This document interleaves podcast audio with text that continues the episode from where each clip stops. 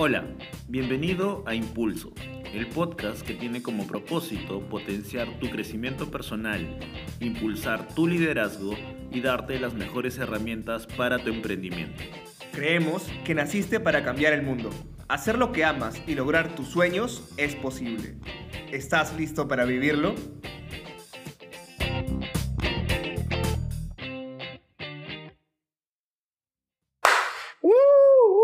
Bienvenidos todos a Impulso Podcast. Este es nuestro episodio número 6. Estamos felices y contentos de estar de vuelta con ustedes. Sí, estuvimos un poco ocupados en diferentes proyectos durante una temporada y a propósito de la cuarentena nos tomamos un tiempo para rediseñar, redefinir la segunda temporada de Impulso y aquí estamos de vuelta y de vuelta con novedades, con cosas increíbles. estamos un poco más metidos ahora en redes sociales, tratando de dar más contenido para todos ustedes, así que no te pierdas la oportunidad de seguirnos en, en Instagram como Impulso Podcast, comentar, porque hay varias cosas que vamos a estar subiendo para tu crecimiento.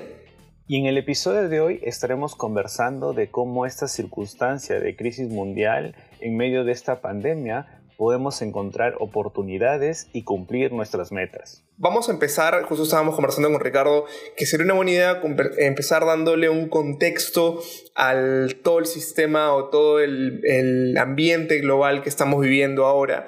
Y vamos a hacer un recuento acerca de temas económicos y de trabajo. Entonces, eh, tenemos una fuente de la EBC en el que indica que el PBI en América Latina y el Caribe, excluyendo Ecuador, en promedio, este 2020 va a bajar y va a caer en un 4.6%. Entre los más afectados van a estar México y Ecuador con sus economías a un 6% de depresión, luego Argentina y Brasil con un 5% y eh, la actividad económica en países como Colombia, eh, Bolivia, Perú y Chile se prevé en un menor impacto, siendo respectivamente un 2% en Colombia, 3.4% en Bolivia, 4.7% en Perú y en Chile un 3.3%. Por otra parte, la Organización Internacional del Trabajo dice que esta crisis supera la crisis del 2008-2009. Solamente en Estados Unidos, más de 35 millones de personas ya han perdido su empleo una cifra que representa el 17% del total de la nación. Sin embargo, hay que resaltar que el rescate económico, que también es histórico, por cierto, de 2.2 billones y la inversión que hará todo Estados Unidos de un 10% en el gasto público para poder eh, reactivar su economía. Y además, según trabajos de la OIT, en América Latina y el Caribe se perderán un total de 14 millones de puestos de trabajo siendo las áreas de mayor afectación el sector hotelero, alimentación, inmobiliario, actividades administrativas, fábricas, servicios de reparación, comercios, tiendas y el sector artístico, que es el que hemos visto también muy afectado últimamente. Y también, por ejemplo, tenemos el caso de Chile, que es uno de los países que no ha decidido tomar una cuarentena rígida como en el Perú, de que la tasa de desempleo alcanzó un 8.2% en el primer trimestre, en comparación con el promedio de 7.2% en los primeros tres meses del año anterior. En Brasil, otro de estos países que también ha decidido no parar su economía de golpe, el desempleo aumentó en 12.2% en los últimos tres meses, lo que significa que más de un millón de personas no han tenido trabajo durante este primer trimestre y el gobierno ha señalado que puede aumentar entre 50 a 100% más.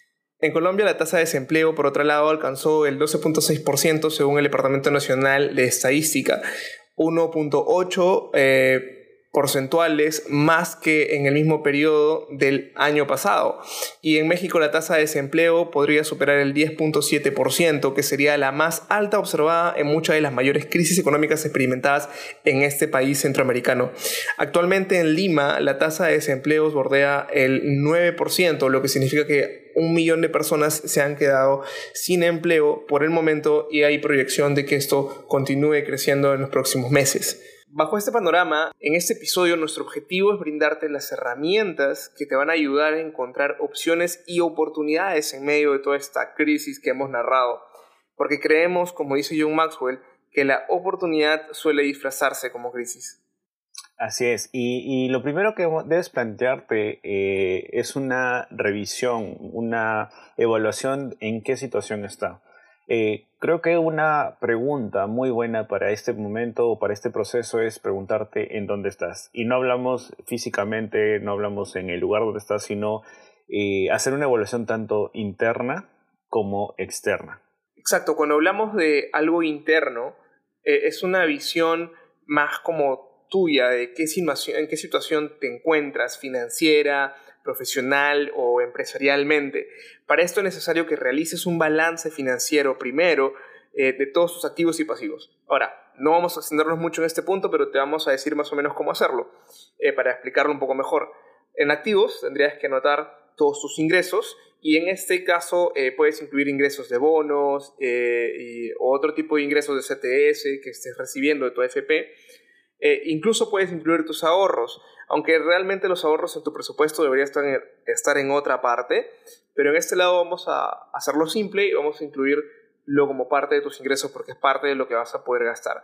Y en otro apartado colocar tus, eh, pasivos o tus egresos, esto, esto es tus gastos eh, mínimos mensuales como luz, agua, internet, alquiler, Netflix, qué sé yo, o también este, incluir montos de comida promedio eh, y gastos ocasionales. La idea es que el resultado de esta evaluación que te hagas puedas tener una imagen clara de cuánto dinero tienes actualmente, tanto para gastar, cuánto te queda de repente para poder sustentar tus, a tu familia, cuánto te queda incluso para invertir, si, si tenías la idea o tienes de repente la idea de hacer un negocio. Y eso también es muy importante que lo hagan las organizaciones. Si tú ya tienes una empresa, probablemente te parezca más complejo, pero también eh, ten en cuenta de que tú ya de alguna manera llevabas una contabilidad, entonces esta información la puedes tener un poco más ordenada y más clara, pero es importante para que en base a esto tú puedas entender como empresa eh, qué cosas o cuáles son tus gastos, cuáles son de repente esas deudas o esos pasivos que tienes con proveedores a corto plazo y tomar mejores decisiones. También es importante, justo conversábamos con Ricardo, que este tema de la visión interna te lleve a evaluarte eh, profesional o, bueno, en el caso de una organización, empresarialmente, ¿no? Es decir, si en el caso que fuiste despedido, fuiste relegado a otro tipo de labores en tu empresa, ¿qué competencias profesionales tienes ahora para poder conseguir, en el caso que fuiste despedido, un nuevo trabajo? o en el caso que estás relegado a otras labores o teletrabajo, qué sé yo, poder mantenerte en tu empresa y aportar nuevos valores para mantenerte en esa empresa. Eh, y si estás del lado empresarial o del lado del emprendimiento, ¿qué ventajas competitivas tienes en tu core business que puedan serte útiles a mantener tu máquina comercial en operación? Así es, y luego de esto pasamos ya a lo que es la visión extrospectiva o la, visión externa de en la situación en la que estás. Y esto responde un poco a cuáles son las condiciones, eh, digamos, de, en el contexto que tú vives que tal vez podrían ayudarte a tomar mejor una decisión. Esto, esto implica, por ejemplo, de que veas qué es lo que se está demandando más, ya sea en productos o servicios. Eh, por ejemplo, ahora, como cuenta este caso de éxito, de que Zoom era una empresa que antes no funcionaba o probablemente funcionaba, pero en un segmento muy selecto y ahora se ha vuelto el boom. Incluso creo que por ahí hay un artículo que dice que el dueño de, Zoom se ha vuelto millonario en medio de esta crisis.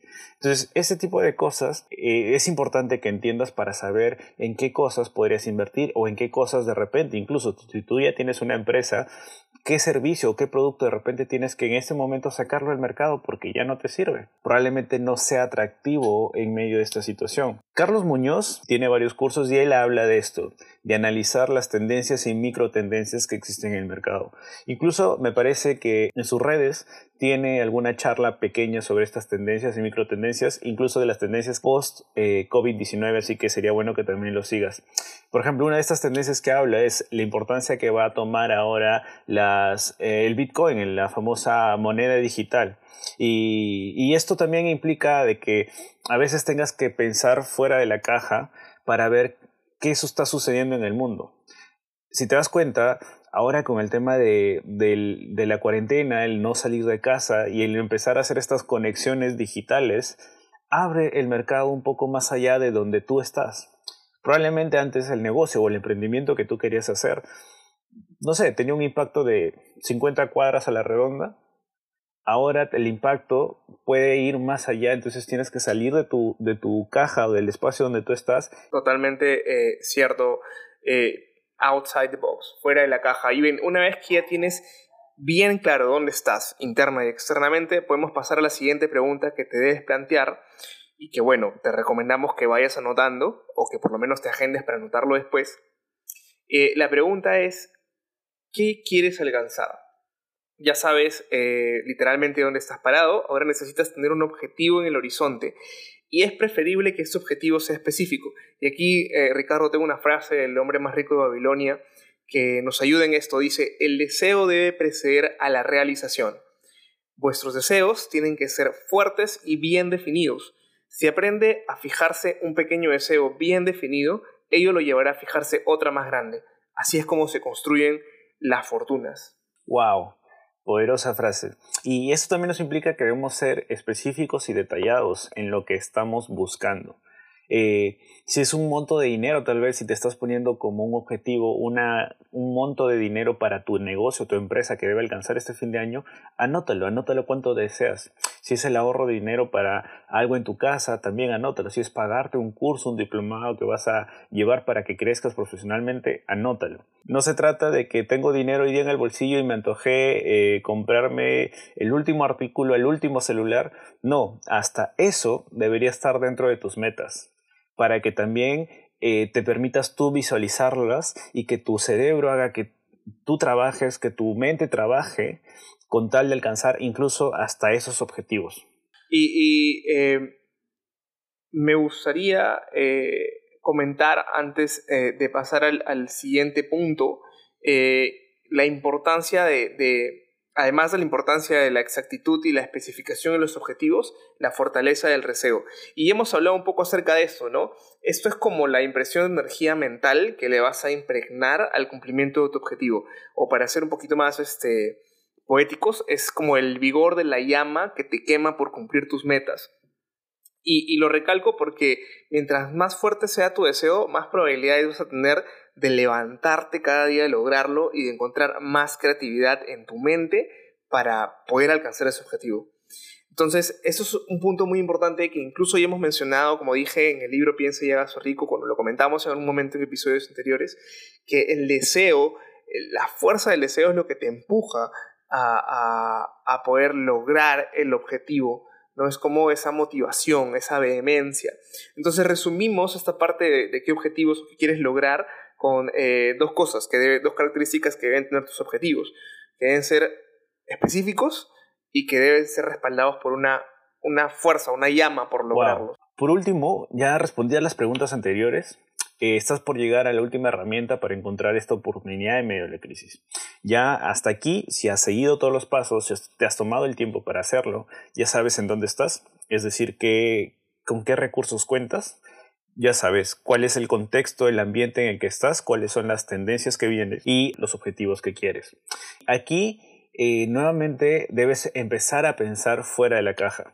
Quiero contarte una enseñanza que, que, da Jim Rohn, de que cuenta de que llegó un momento que fue a su mentor y le, le dijo que él a veces estaba en situaciones en las que se ponía eh, o respondía, su cerebro respondía con no puedo pagar esto o, no tengo dinero para pagar esto. Y la respuesta que le dio su mentor es que en esas situaciones el cerebro de pensar cómo puedo pagar esto o cómo hago dinero para pagar esto.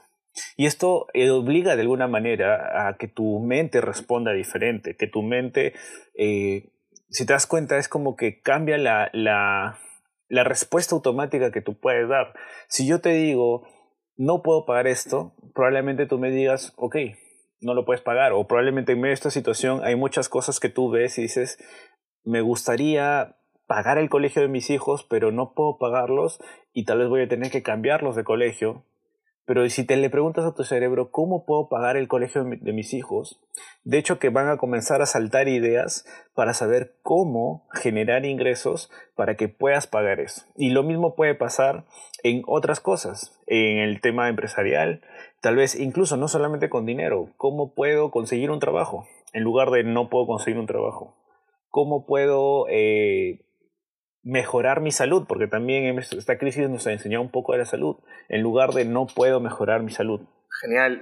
Y, sabes qué, sobre todo Ricardo, porque la pregunta, este, ¿cómo? Eh, te plantea algo previo, que es que sí te lo mereces, que sí lo puedes hacer. En cambio, cuando tú dices no puedo, es como que estás diciendo no soy capaz, no tengo lo suficiente, pones en duda tu identidad y si tu identidad es cuestionable, tu éxito va a ser cuestionable, hermano. Entonces eso es, es importante lo que dices. Y ahora queremos resumir todos estos tres puntos eh, que te hemos dado para poder eh, encontrar oportunidades con un, con un, ejemplo, con una historia muy bonita. John Maxwell eh, cuenta que su familia por un momento pasó por dificultades económicas en su ciudad debido a, lo que estaba pasando en su país. Entonces, por motivos financieros, muchas empresas no podían eh, contratar personal, incluso tuvieron que despedir gran parte de planillas y adquirir un nuevo puesto de trabajo en ese, en ese contexto, pues era una ilusión para cualquier persona, era casi imposible, era algo como que no se iba a poder dar. Su papá, el papá de John Maxwell, a mirar esta situación decidió levantarse y pensar cómo conseguir salir de toda esta situación. Eh, y durante poco menos de dos semanas, cuenta John, eh, su papá asistió a diferentes empresas, fueron tres diferentes empresas, y a cada una de ellas le solicitaba al dueño que le permitiera, permitiera colaborar con su trabajo. El dueño naturalmente le decía, hombre, pero yo no te puedo eh, dar trabajo porque no hay dinero, no puedo pagarlo. El papá de John le respondía a cada uno de estos empresarios, no necesito dinero, yo lo que quiero es colaborarle a usted y quiero trabajar gratis, déjeme trabajar gratis. Entonces el empresario accedía y luego que eh, pasara todo este tipo de situación, eh, eh, se esforzaran en, aportándole a las empresas, el papá de John se acercaba al final de la jornada a cada dueño y le preguntaba si luego, cuando hubieran posibilidades, él sería un buen candidato o lo considerarían para un, un puesto de trabajo disponible. obviamente los dueños le decían, pues sí, claro, te vamos a considerar totalmente, no te preocupes. La situación económica mejoró después de un tiempo. Y mientras algunas personas se estaban poniendo las pilas recién para buscar un trabajo o estaban este, incluso recién eh, obteniendo una llamada para un puesto de trabajo, adivinen que el padre de Maxwell ya tenía tres propuestas de trabajo, porque esos tres empresarios para los cuales él trabajó gratis, los tres lo llamaron antes de que terminara eh, la, la, la, situación económica, cuando ya estaba comenzando a verse eh, prosperidad de nuevo, lo llamaron para que trabajaran para él. Este es un gran ejemplo de lo que, te queremos transmitir el día de hoy. El papá de John aplicó estos pasos. Primero se preguntó dónde estaba, cuál era su situación y probablemente eh, una de las cualidades que él tenía en ese momento tal vez era de que tenía algo de ahorros y que le permitía de repente estos, esta temporada dejar de trabajar por un salario y ofrecer esto. Vio el objetivo que quería lograr vio la situación, perdón, primero vio la situación, empresas en medio de una crisis no tienen para contratar, sin embargo, necesitan seguir trabajando para generar ingresos, decidió tomar acción, ir a trabajar las empresas, de empezar a salir, empezó a moverse para poder eh, hacer, el, hacer realidad el objetivo que él quería y probablemente incluso tal vez eh, el objetivo eh, para era un poco claro para estos empresarios, no sabían qué es lo que quería lograr este hombre. Nadie trabaja gratis. Pero al final todo toma forma, todo tomó, eh, todo se, se reveló y era que lo que él buscaba era tener seguridad de trabajo después de la crisis. Y eso es algo que también nosotros hoy tenemos que hacerlo. Si te das cuenta, él también pensó fuera de la caja, porque como te dije hace rato, nadie, nadie trabaja gratis, en medio de una crisis nadie.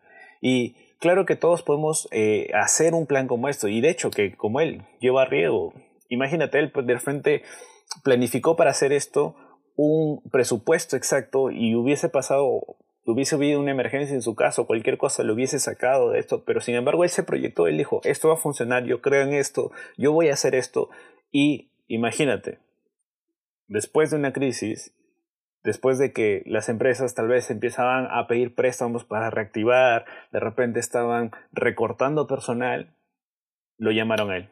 Y dime, si tú fueses el, dueño de una empresa, si tú fueses el empresario y tienes tal vez alguien que no está trabajando tan bien, pero tienes alguien que trabajó gratis un tiempo y ves que es súper empeñoso, ves que, wow, la rompe, pasa la situación y lo llamarías. tal vez esperarías que termine el contrato de esa persona que no está trabajando bien, lo lo retiras de la empresa y llamas a esta persona. Y esto es solamente porque el papá de John tuvo creatividad y actitud. Wow, wow, totalmente cierto, totalmente cierto. Y eso ha sido todo en este episodio del día de hoy para ustedes. Eh, Ricardo, un placer como siempre compartir ese tema contigo. Muy emocionado de todo lo que eh, podemos eh, como que enseñar y transmitir a otros para que puedan lograr objetivos y sobrepasar esta crisis entre comillas que para mí es la oportunidad más grande que puedas tener de frente tuyo. Así es, Renzo. Es, es, muy, o sea, es muy chévere poder compartir estos temas y todavía en esta situación, porque como tú lo dices, la historia misma lo ha revelado, la historia misma ha mostrado que en medio de la crisis, en medio de guerras, en medio de dificultades, han habido hombres con la capacidad de hacer una diferencia y lograr el éxito. Y si un hombre lo pudo, ten por seguro que todos lo podemos hacer.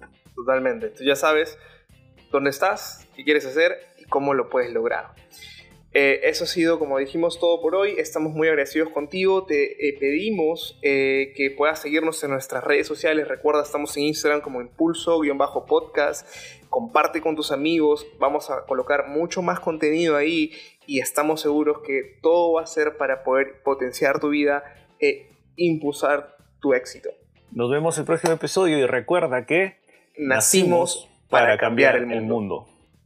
Nos vemos.